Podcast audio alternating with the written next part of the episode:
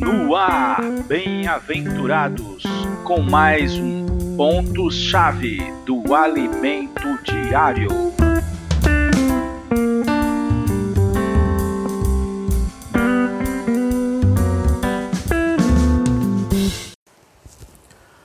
Jesus é o Senhor, amados ouvintes e irmãos. Você é um bem-aventurado. Título de hoje, terça-feira, é Sacrifício Vivo, Santo e Agradável a Deus. O versículo para leitura é Romanos 12, versículo 1.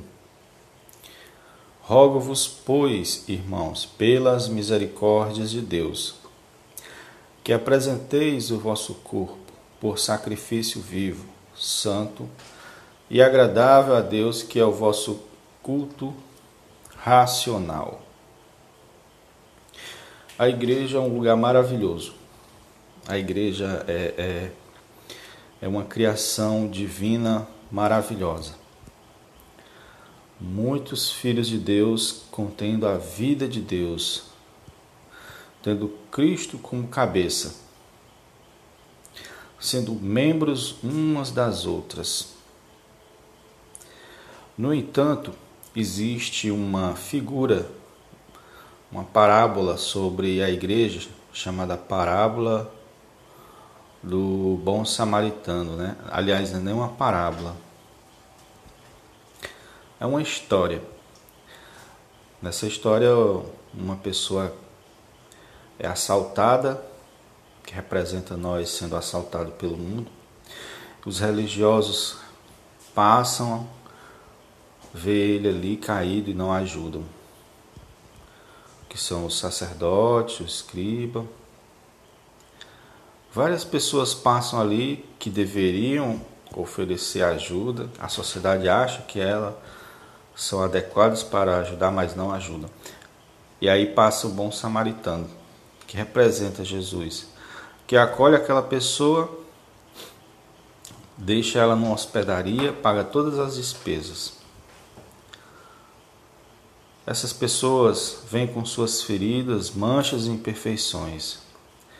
É na igreja que são curadas e ajudadas a passar pelo processo de transformação e crescimento de vida.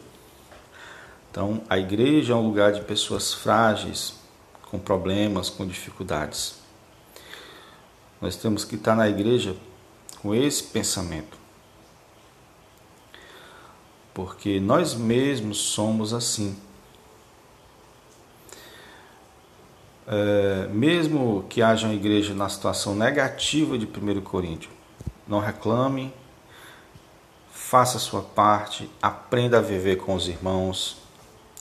Uma pessoa que não está edificada com as outras, que vive isoladamente, ela pode ler a Bíblia, fazer vigílias, se achar espiritual. Porém, quando é posta para servir com outros, começa a ter dificuldades de relacionamento. E normalmente a primeira coisa que acha que o problema é nos outros. No entanto, é na própria pessoa. Então, a vida da igreja é altamente necessária porque ela coloca à prova a nossa condição espiritual.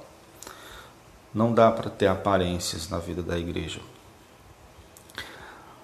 Senhor Jesus, é na igreja o lugar onde praticamos o viver de Cristo. É onde é exposto quanto Cristo realmente existe em nós. Mas é possível sim.